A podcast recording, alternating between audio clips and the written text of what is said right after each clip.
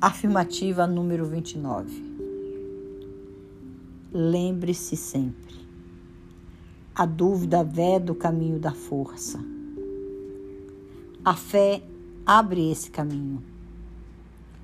O poder da fé é tão grande que nada há que Deus não possa fazer por nós, se permitirmos que Ele canalize sua força através de nosso espírito.